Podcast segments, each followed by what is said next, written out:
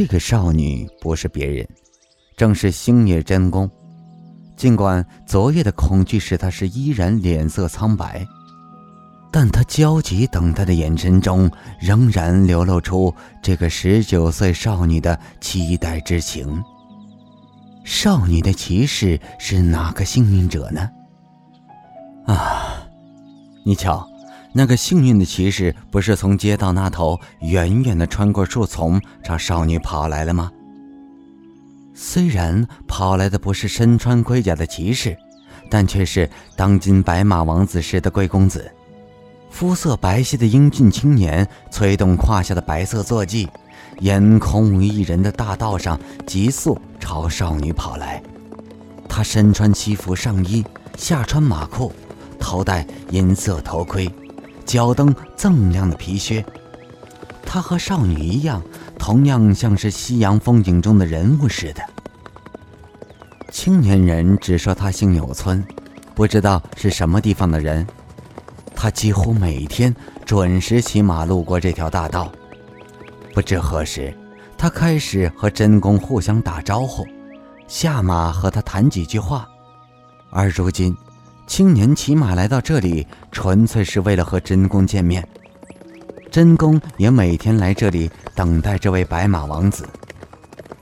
不一会儿，青年来到真宫面前，勒住马，轻快地从马上跳下来，像中世纪的骑士似的，恭恭敬敬地把一束春天的鲜花献到少女的面前。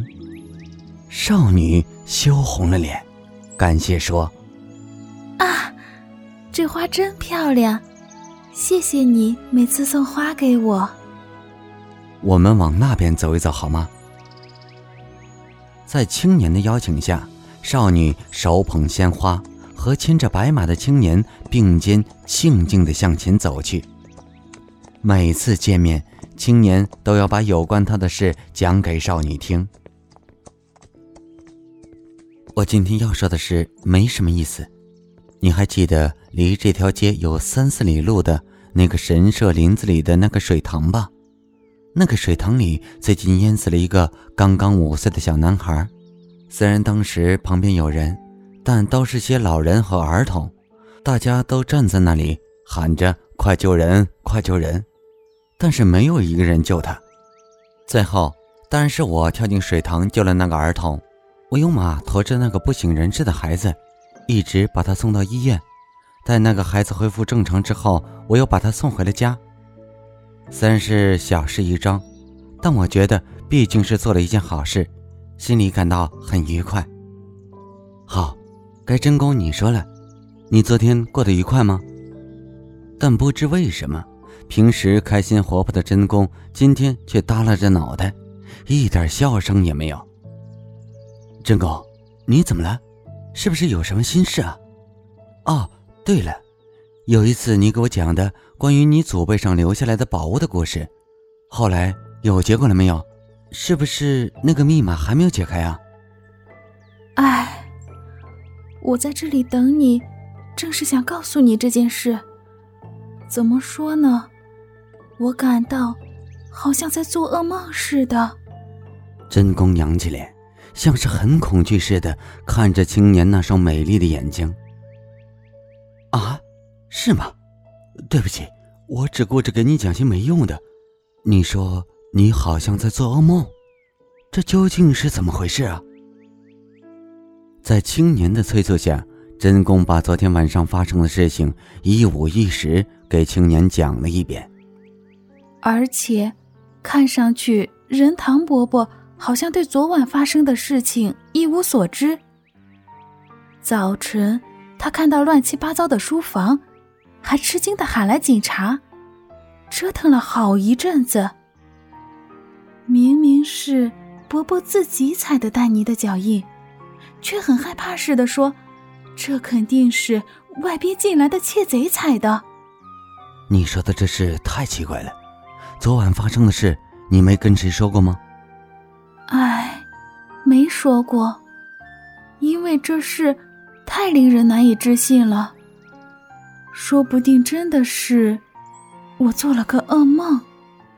不，恐怕不是梦，这件事我多少有点线索。不过，你先接着说，你伯伯后来又做什么了？等到警察检查完走后，伯伯把我父亲叫来商量，说：“窃贼肯定是来偷密码本的，幸亏我把它藏在贴身的地方，这事万万不可大意。”他说他随身带着密码本，这肯定是说谎，因为他明明。昨天晚上装作窃贼的样子，刚刚从保险柜里拿出来。嗯，那后来呢？后来伯伯说，再这样磨磨蹭蹭下去，让坏人抢了先就麻烦了，必须尽快开始寻找藏宝的地方。他还问我父亲说：“星爷，你应该知道藏宝的地方吧？”你说他问的奇怪不奇怪？当然。我父亲回答他说：“不知道，因为密码还没有解开。”这时，伯伯又奇怪地说：“对对对，你还不知道？说实话，我对那个密码已经研究的差不多了，藏宝的地方也大致可以确定方向了。明天早晨，我们俩就去贾府附近的一个叫什么山的山里去吧。”发生了这样的事。我们一天也不能再耽搁下去了，至少应该开始对藏宝地点进行实地调查。而且，任堂伯伯和我父亲商量完后，说了声“我傍晚回来”，就外出，不知道哪里去了。青年听罢真公的话，不知为什么，忽然表情严肃的停住了脚步。真公。我总觉得像是有坏人给你们下了一个套，我差不多能够猜出他是谁了。如果任堂伯伯是其他人装扮的，那么据我所知，全日本只有一个人能够化妆的那么巧妙。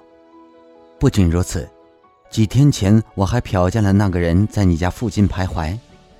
你刚才说，昨晚你家院子里的那个人是小孩子的身子，大人的头。由此，我已经基本可以猜出对手是谁了。真公，过去我没有给你说过，我有一个仇敌，那家伙是玩杂技的魔术师，他有高超的驾驶飞机的技术，又是赛车冠军，这个世界上几乎没有他不会的事情。同时，他又有一颗极其残忍的野心，那就是利用他惊人的才能，把这个世界变成地狱。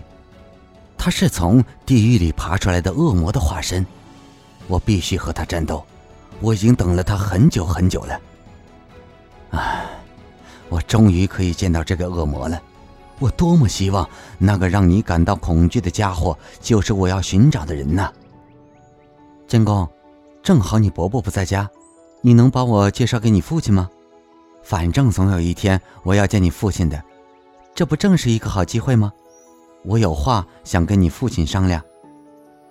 虽然真公对青年的话还没有真正的理解，但他没有理由拒绝青年要求见他父亲的请求。更何况，他一直在期待着让他激动的这一刻。那么，我去跟我父亲说一下，你从前门去我家吧。你放心，我父亲是一个很和善的人。